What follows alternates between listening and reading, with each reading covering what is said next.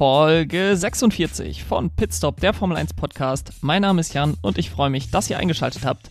Das zweite Rennen der Saison liegt hinter uns, der große Preis von Emilia Romagna in Imola und es hat wieder nicht enttäuscht. Es war sehr anders als das erste Rennen, wo wir ja einen Kampf um den Sieg hatten bis zum Schluss. Den hatten wir heute nicht. Dennoch war es, glaube ich, heute noch aufregender als äh, beim ersten Rennen in Bahrain. Es war ein Regenrennen, es gab sehr, sehr, sehr viele Vorfälle äh, im gesamten Rennen. Wir hatten eine rote Flagge, wir hatten einen äh, Crash zwischen Valtteri Bottas und äh, George Russell. Lewis Hamilton ist abgeflogen, konnte weiterfahren, hat sich dann noch Platz 2 geholt und am Ende steht äh, Max Verstappen auf dem obersten Podestplatz. Er hat sich beim Start direkt von Platz 3 aus die Führung geschnappt und nach einem Fehler von Hamilton, den ich ja gerade schon nannte, da wollte Lewis Hamilton ähm, George Russell überrunden und kam dann in der Tosa äh, ähm, von der Ideallinie ab und schlitterte auf der nassen Fahrbahn ins Kiesbett,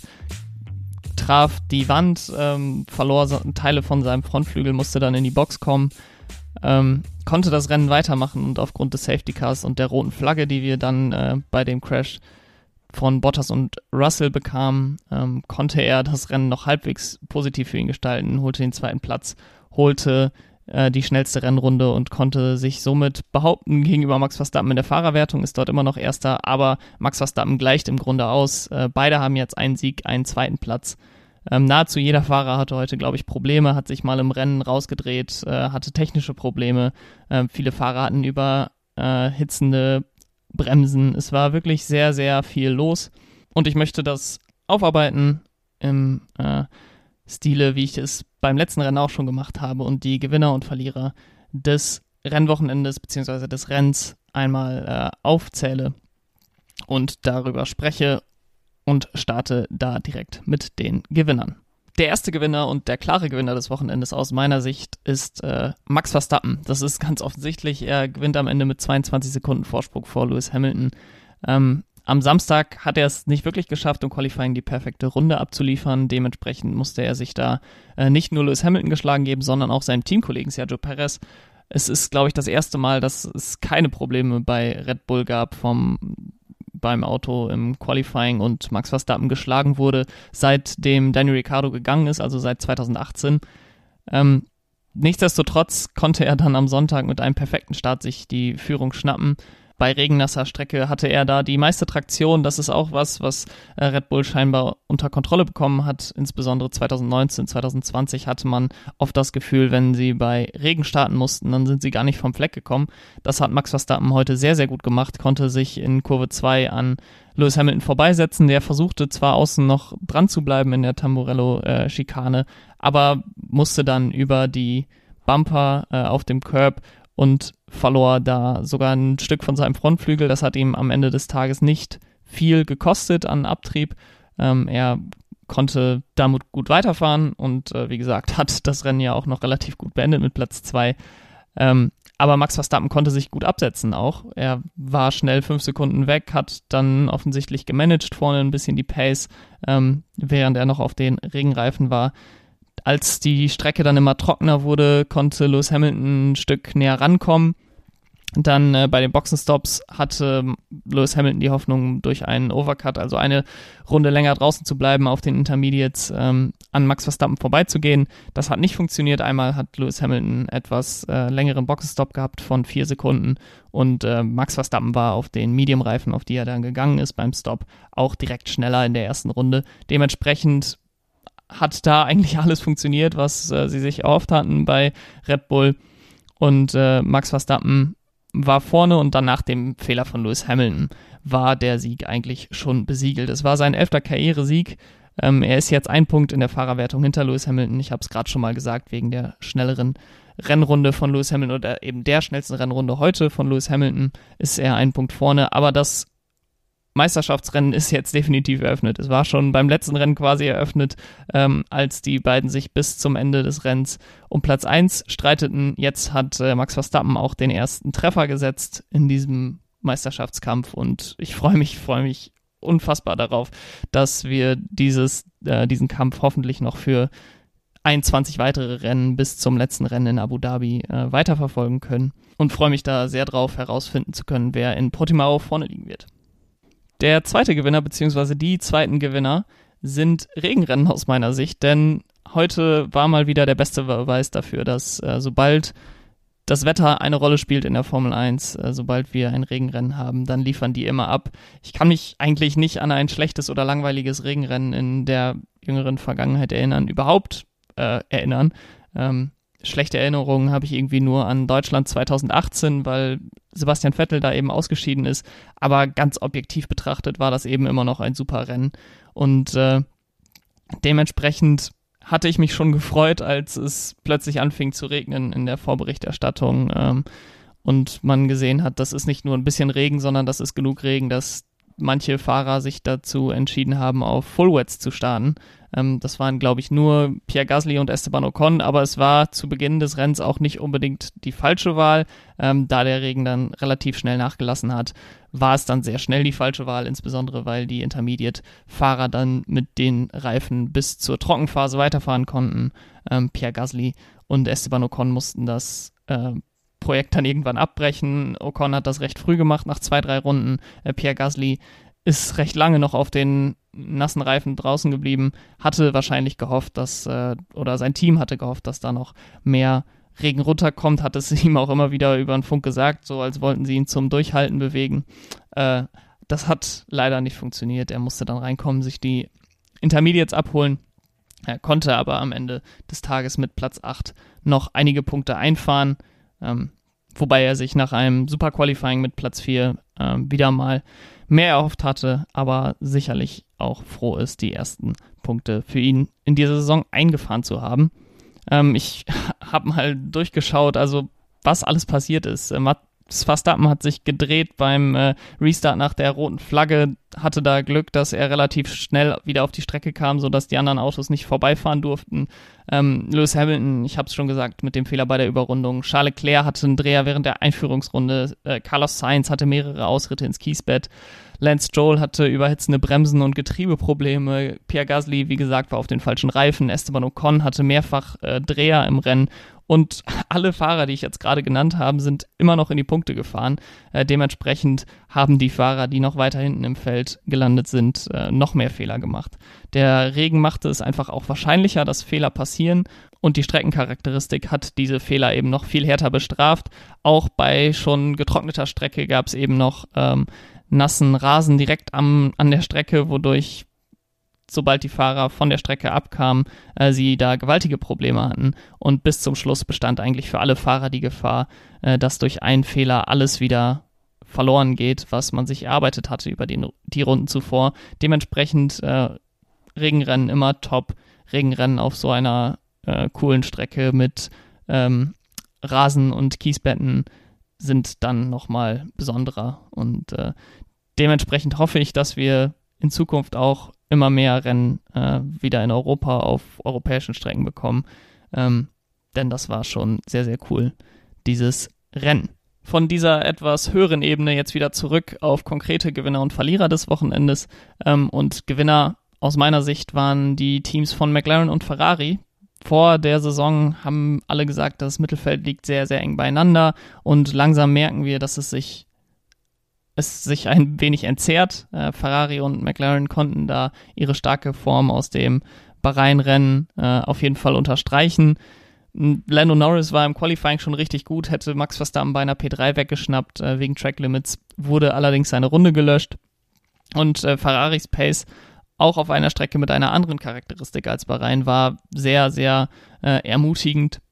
Es ist noch ein eindeutiger Topspeed-Mangel da ähm, mit dem Ferrari-Motor. Das ist das ist offensichtlich. Da hat der Mercedes-Motor von McLaren und äh, auch der Mercedes-Motor ähm, im Werksteam das äh, eindeutig gemacht an diesem Wochenende äh, im Rennen. Aber das Auto ist besser als im letzten Jahr. Nicht der Motor ist sicherlich auch besser, aber das Auto als Ganzes ist auch besser. Ähm, da ist sicherlich auch der Vorteil, dass die Regeländerungen Ferrari weniger geschadet haben als vielen anderen Teams. Ähm, nichtsdestotrotz ein super Schritt nach vorne wieder von Ferrari. Ähm, bei McLaren ähnlich, dass die Regeländerungen haben sie nicht so stark betroffen. Ähm, Lando Norris kommt immer besser in Form, beziehungsweise wird ein immer kompletterer Fahrer. Er hat ja ähm, im Qualifying immer schon sehr gut abgeliefert, äh, ist jetzt auch in den Rennen wirklich top unterwegs, konnte Lewis Hamilton lange noch hinter sich halten, äh, bis fünf, sechs Runden vor Schluss und äh, hätte da beinahe mit Platz zwei sein bestes Karriereergebnis geholt, hat das jetzt nur eingestellt mit Platz drei, aber ein äh, Podium nimmt man bei McLaren natürlich immer gerne mit ähm, und es war auch vollkommen verdient. Daniel Ricciardo muss bei McLaren vielleicht noch so ein bisschen seine Form finden. Äh, er fuhr da ein bisschen hinterher hinter den anderen dreien, also Sainz, Leclerc und Norris, ähm, aber mit Platz 6 auf jeden Fall äh, voll im Soll, einige Punkte geholt auch für McLaren und äh, der Abstand zwischen den beiden Teams und Aston Martin ist schon relativ groß. Ähm, Alpha Tauri aus meiner Sicht könnte von der Leistung her auf jeden Fall in den Kampf um Platz 3 noch mit einsteigen gegen McLaren und Ferrari. Allerdings bringen sie es noch nicht konstant auf die Strecke, beziehungsweise auch noch nicht am Sonntag auf die Strecke.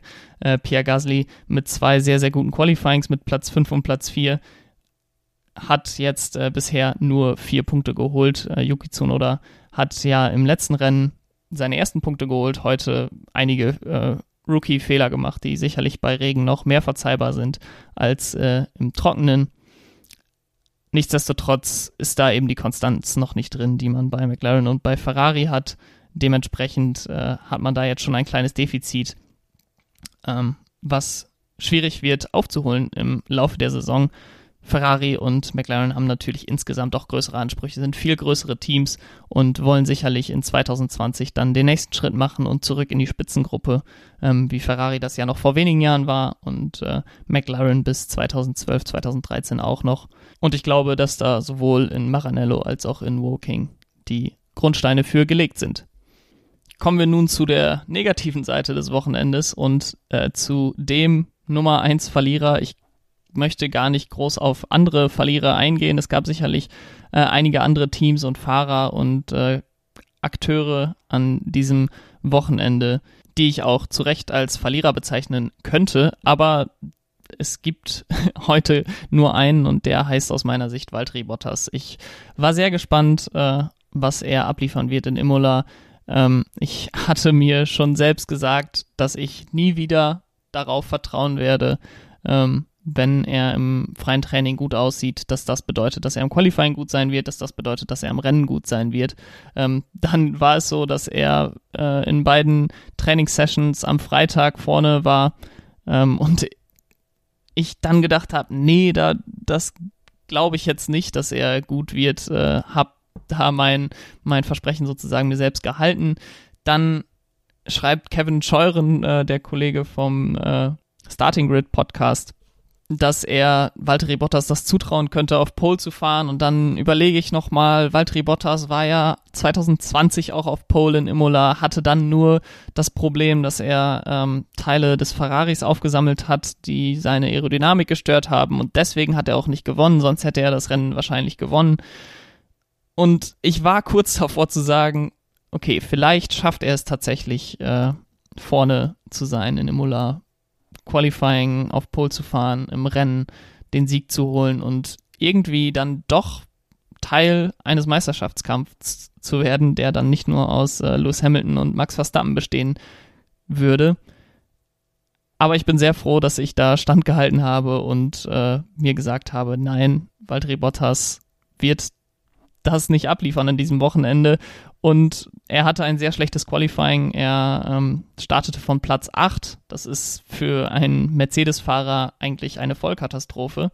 Und dann war ich auch skeptisch, ob er von da aus wirklich noch was reißen könnte. Ähm, ich dachte da vor allen Dingen zurück an Monza letztes Jahr, an Sakir letztes Jahr, wo er zurück im Feld gefallen ist und sich dann einfach nicht wieder vorkämpfen konnte. In Monza und in Sakir auch tatsächlich war es dann ja auch so, dass Lewis Hamilton bzw. George Russell ihn überholten und von dort aus dann noch weiter die, ähm, die Aufholjagd starteten, während er im Feld hängen blieb. Er fiel dann beim Start sogar auf Platz 10 zurück, äh, kam dann an Pierre Gasly recht leicht vorbei, der auf den äh, Full Wets, auf den äh, Regenreifen fuhr äh, kam dann aber nicht an Lance Stroll vorbei, um sich Platz 8 zurückzuholen. Ähm, dann kam es in der 31. Runde zum zur Vollkatastrophe für, für Valtteri Bottas. Äh, George Russell setzte zum Überholmanöver an, wollte von Platz 10 im Williams einen Mercedes auf Platz 9 überholen. Ähm, der Williams hatte Geschwindigkeitsüberschuss und wollte dann außen vorbei in die Tamburello-Schikane.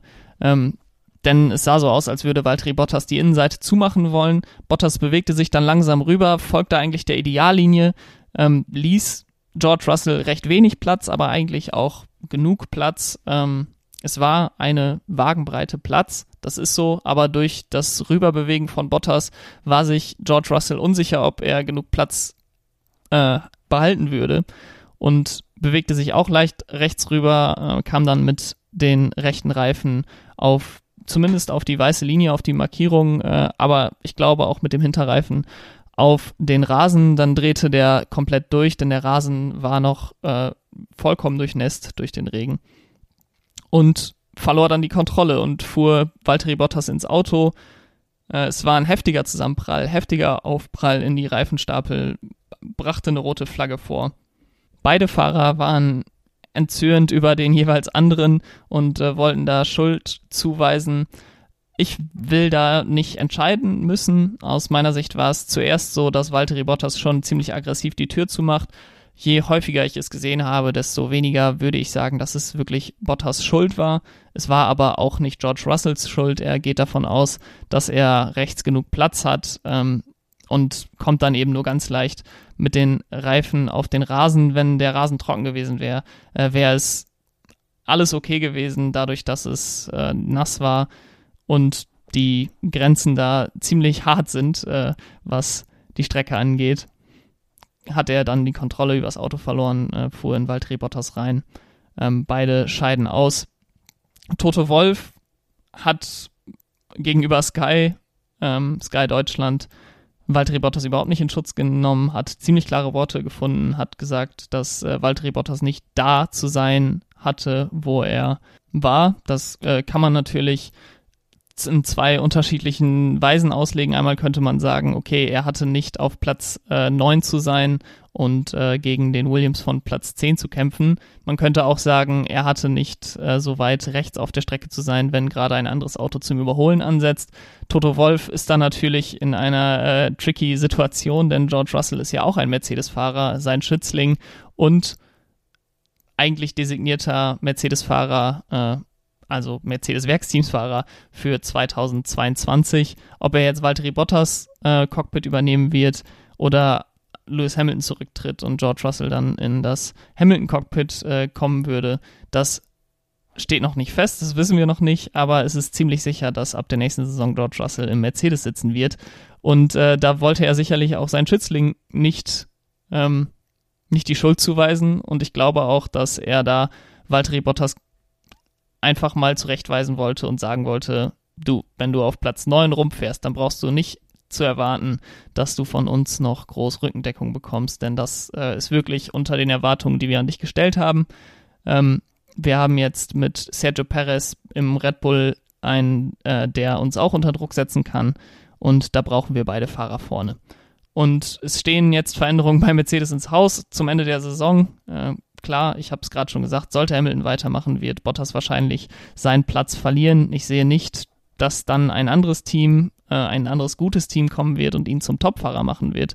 Äh, erstmal sind die meisten Plätze da vergeben. Ähm, ich denke da an Aston Martin mit Sebastian Vettel, Ferrari hat Charles Leclerc. Ähm, McLaren hat offenbar zwei Superfahrer mit Lando Norris und Daniel Ricciardo. Bei Alpine ist Fernando Alonso und Pierre Gasly wird da gehandelt. Äh, die einzigen, wo wirklich eine Öffnung entstehen könnte, wären äh, Alfa Romeo, wenn da äh, Kimi Räikkönen die Karriere beendet und Antonio Giovinazzi dann auch gehen muss. Weiß ich nicht, ob Valtteri Bottas das unbedingt machen will, aber ich glaube, er hat nicht viel andere Optionen, äh, wenn er in der Formel 1 bleiben will und äh, er bei Mercedes eigentlich keine Zukunft mehr haben wird. Und dann noch eins, zwei Worte zu äh, George Russell und Williams. Ähm, für die ist es natürlich super bitter gewesen. George Russell mit einer super Leistung. Äh, wie gesagt, er lag auf Platz 10, er lag auf Punktekurs. Er hat ja im Williams noch nie Punkte geholt. Die einzigen Punkte ähm, für ihn kamen ja im Mercedes letztes Jahr in Sakir. Und es wäre eine super Story gewesen in Imola, wo er letztes Jahr schon auf Platz 10 lag und dann aus eigener Schuld ähm, das Auto während einer Safety-Car-Phase verloren hat und äh, aus dem Rennen ausschied, da komplett niedergeschlagen war. Er ließ sich davon nicht unterkriegen, er ließ sich von dem Pitstop-Fiasko in äh, Sakir nicht unterkriegen. Und jetzt hatte er wieder die Chance, Punkte zu holen und es wurde wieder nichts. Äh, der Williams läuft dieses Jahr offensichtlich wieder sehr gut. Äh, Im Vergleich zu 2019 sehr, sehr gut. Im Vergleich zu letzten Jahr wahrscheinlich auch etwas besser. Und die Chance, Punkte zu holen, ist definitiv da, auch weil ein Team wie Renault bzw. Alpine äh, zurückgefallen ist, weil ein Team wie Aston Martin zurückgefallen ist und äh, dann sicherlich die Chancen da sind, Punkte zu holen, insbesondere bei Regenrennen, wo alles nochmal ein bisschen durchmixt ist. Ähm, aber heute hat es nicht sein sollen. Ähm, vielleicht beim nächsten Rennen, vielleicht bei einem Rennen in dieser Saison. Ich würde es George Russell sehr wünschen, bevor seine Zeit bei Williams zu Ende geht, diesen Fluch noch zu brechen und nicht mit null Punkten seine Williams-Karriere zu beenden. Aber eine gute Sache hatte das Ganze dann doch noch, denn beide beendeten ihr Rennen im Kiesbett und damit sind die ersten 10 Euro in der Kasse für Sea-Watch in der Kiesbett Challenge. So viel zu den Gewinnern und Verlierern des Wochenendes. Wenn ihr weitere Gewinner, weitere Verlierer des Wochenendes habt, äh, könnt ihr mir gerne schreiben bei Twitter pitstopf1jan oder bei Instagram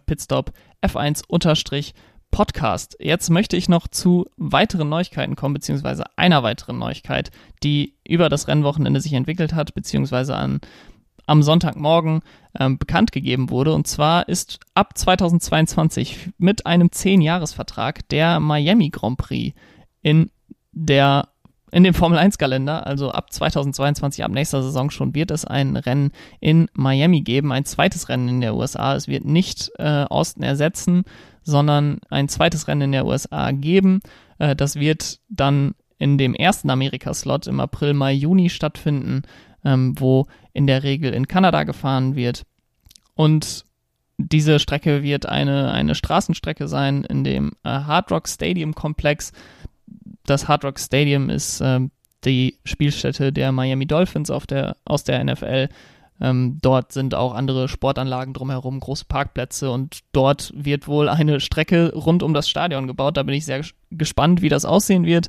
Ich bin sehr skeptisch, muss ich sagen. Es ist äh, keine Strecke, wo ich jetzt erwarte, dass das ein komplettes Spektakel wird, dass die äh, uns viele gute Rennen bescheren wird ich hoffe das natürlich, dass das äh, auch auf einem Straßenkurs möglich ist. So ein Rennen wie heute in Imola werden wir allerdings dort äh, nicht sehen, da bin ich mir ziemlich sicher.